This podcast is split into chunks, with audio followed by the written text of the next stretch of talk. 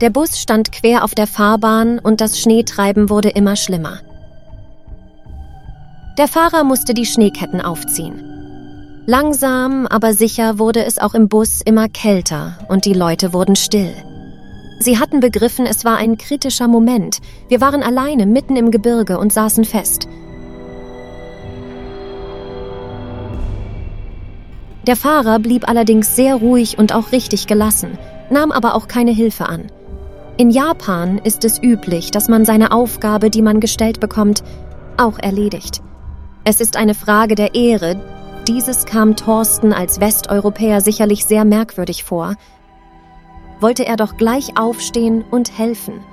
Ich machte ihn aber darauf aufmerksam und konnte ihn zurückhalten.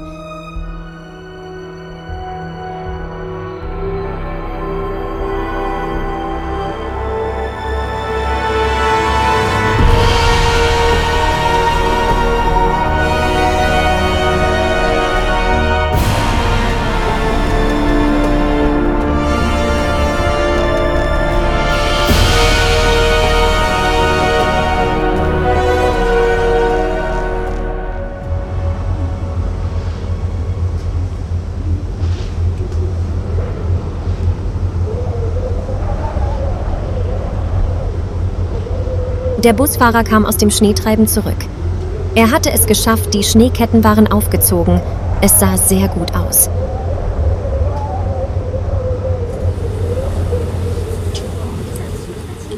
Inzwischen sieht man gar nichts mehr. Der Schneegestöber hat nochmal zugenommen. Die Schneedecke schließt sich mehr und mehr.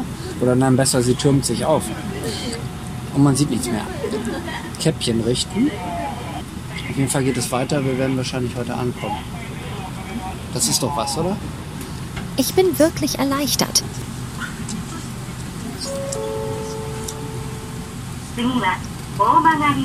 Okay, es scheint wirklich weiterzugehen. Und wir erreichen echt unser Hotel.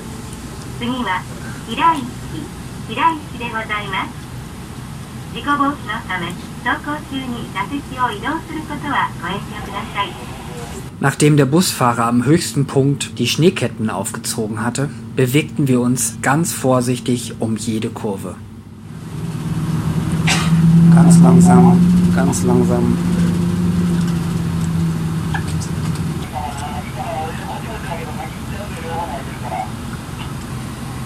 Da ist der nächste Bus.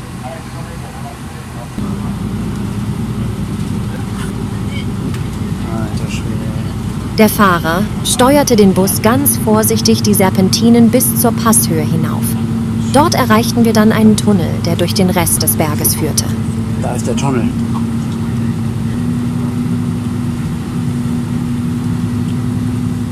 Nach dem Tunnel ging der Schnee wieder in Regen über. Als wir dann Richtung Nishitsu kamen, zog erneut ein Gewitter auf.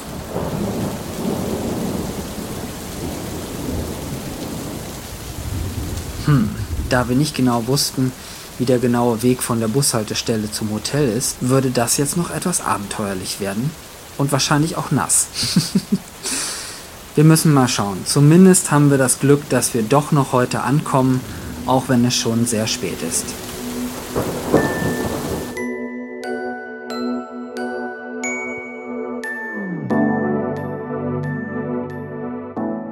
Thorsten hatte recht. Es war nass, dunkel und kalt, aber wir erreichten das Hotel schon nach wenigen Minuten.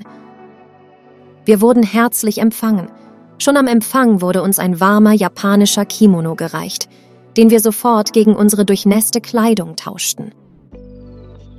Es war ein traditionelles, klassisches und japanisches Hotel, welches auch als Ryokan bezeichnet wird. Dieses bot uns eine einzigartige Erfahrung der japanischen Gastfreundschaft. Unsere Räume waren Tatami-Matten bedeckt und in einem minimalistischen Design. Sie strahlten Ruhe und Eleganz aus. Dieses konnten wir nach unserer abenteuerlichen Fahrt durch das Gebirge auch wirklich gebrauchen. Ein solches Hotel bietet eine unvergessliche kulturelle Erfahrung und einen Einblick in die traditionelle japanische Lebensweise.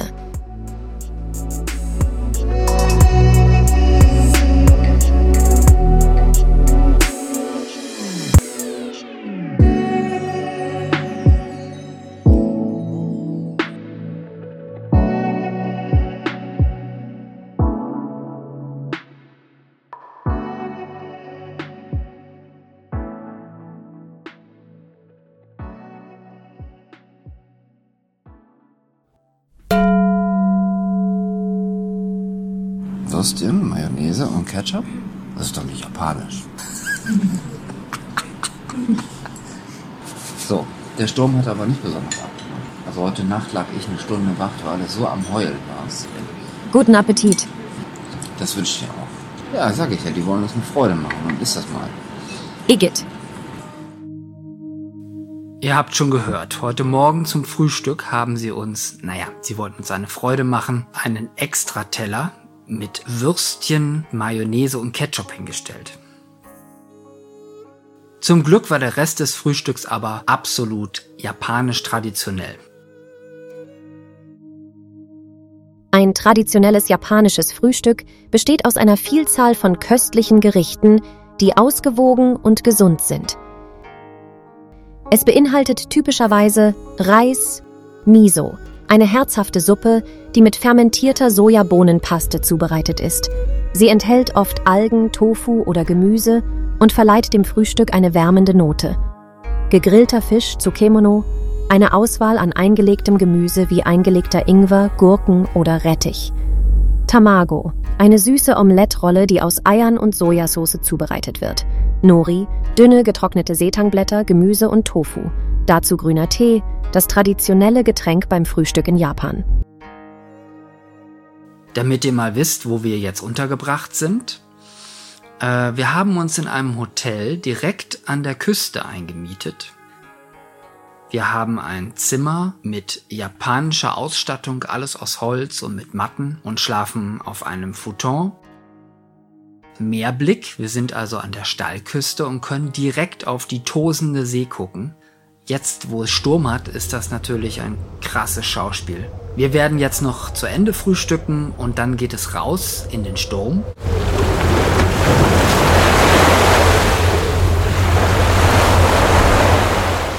Es ist absolut heftig. Man kann sich hier teilweise überhaupt nicht auf den Beinen halten, wenn äh, so eine Böe kommt. Aber es ist der Hammer. Was für eine Gischt. Und dieses Bild, ich muss das haben.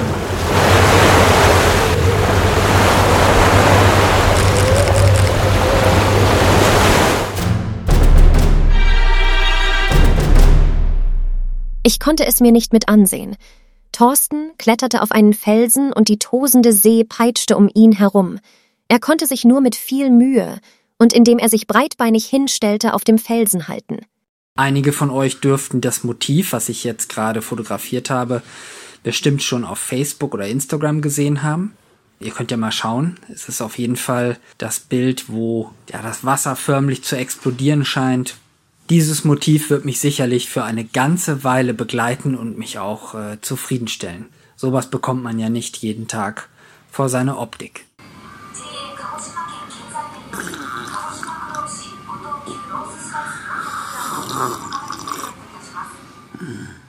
Nachdem wir dann das Foto im Kasten hatten, brauchten wir erstmal eine heiße Suppe, um uns aufzuwärmen. Wir sind also einfach im Hafen irgendwo eingekehrt. Viel hat er nicht offen. Aber wir wurden fündig und die warme Suppe hat Thorsten sehr gut getan.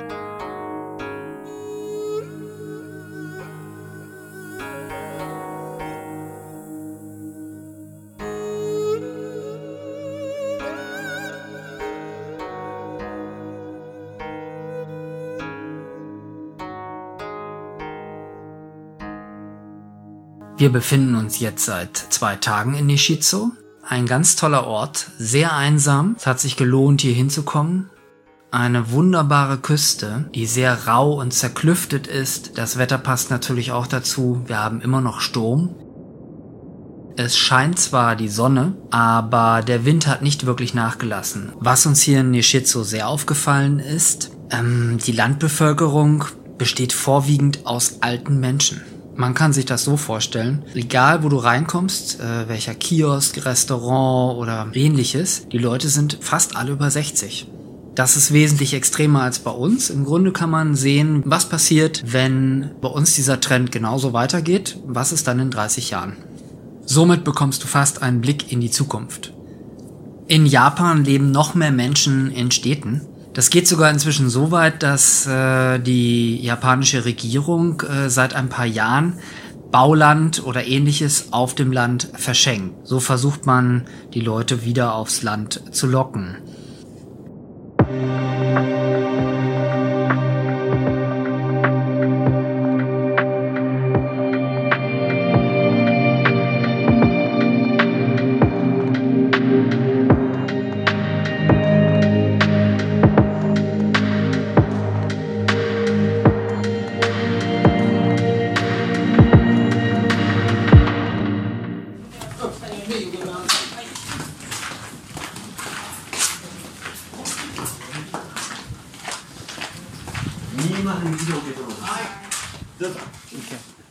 Wir sind jetzt auf dem Weg zur heißen Quelle. Unser Hotel besitzt so eine. Da kann man sich einmieten. Der zeitliche Slot äh, für jeden Gast ist eine Stunde. Und was äh, das absolut atemberaubende daran ist, es ist wie so ein Bretterverschlag, kann man das fast nennen, da es ja sich um eine Naturquelle handelt, die vulkanischen Ursprungs ist. Man hat die Möglichkeit, wenn man dann in dieser heißen Quelle sitzt, Schiebetüren zu öffnen und dann hast du den direkten Blick aufs Meer. Und selber sitzt du in ungefähr ja, 50 Grad heißem Wasser, kochst da wie ein Brühwürstchen. Das ist natürlich schon mal ziemlich abgefahren, aber unheimlich erholsam. Kann ich jedem nur empfehlen, das mal zu machen. Also ich halte so ungefähr ja, 35 Minuten durch. Das ist doch schon ganz ordentlich.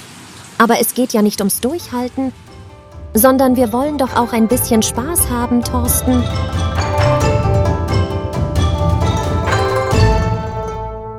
Ja, ähm, okay.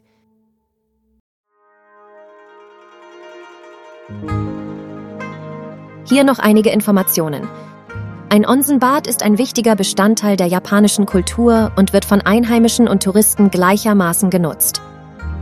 Onsenbäder sind in der Regel in Ryokans oder speziellen Badeeinrichtungen zu finden. Beim Betreten eines Onsen gibt es bestimmte Etiketteregeln zu beachten.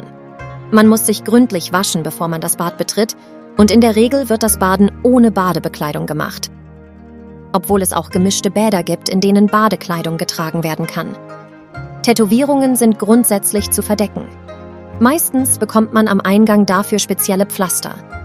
Wir beide hatten jetzt das Glück, ein privates Onsenbad nur für uns zwei alleine zu buchen.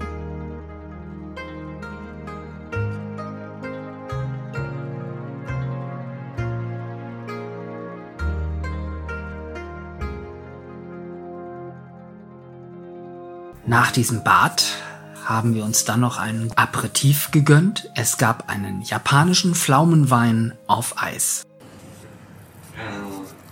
用意できてますフォーフロアフォーフロア上上 Mit dem Handy übersetzen? Okay. Übersetzung auf Japanisch. それは食事の時間です。 Ah, okay. Wir sollen jetzt unser Zimmer verlassen, damit das Housekeeping hier noch ein bisschen aufräumen kann. Und wir haben uns halt jetzt zum Essen zu begeben. Okay. Ah, okay.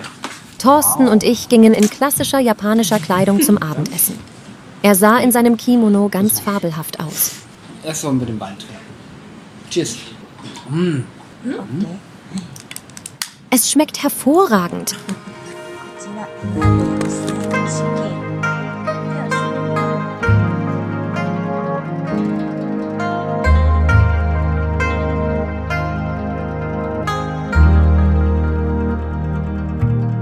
Thorsten und ich möchten uns an dieser Stelle von euch verabschieden und euch für eure Begleitung auf unserer kleinen Japan-Reise bedanken. Es war uns eine Freude, euch als Zuhörer dabei zu haben. Wir sind überzeugt, dass es sich gelohnt hat, den Podcast nochmals komplett zu überarbeiten. Hat es euch gefallen? Wir hoffen, dass ihr weiterhin Freude an der japanischen Kultur habt und vielleicht sogar selbst eine Reise dorthin plant. In Japan sagt man zum Abschied Sayonara. Bis zum nächsten Mal.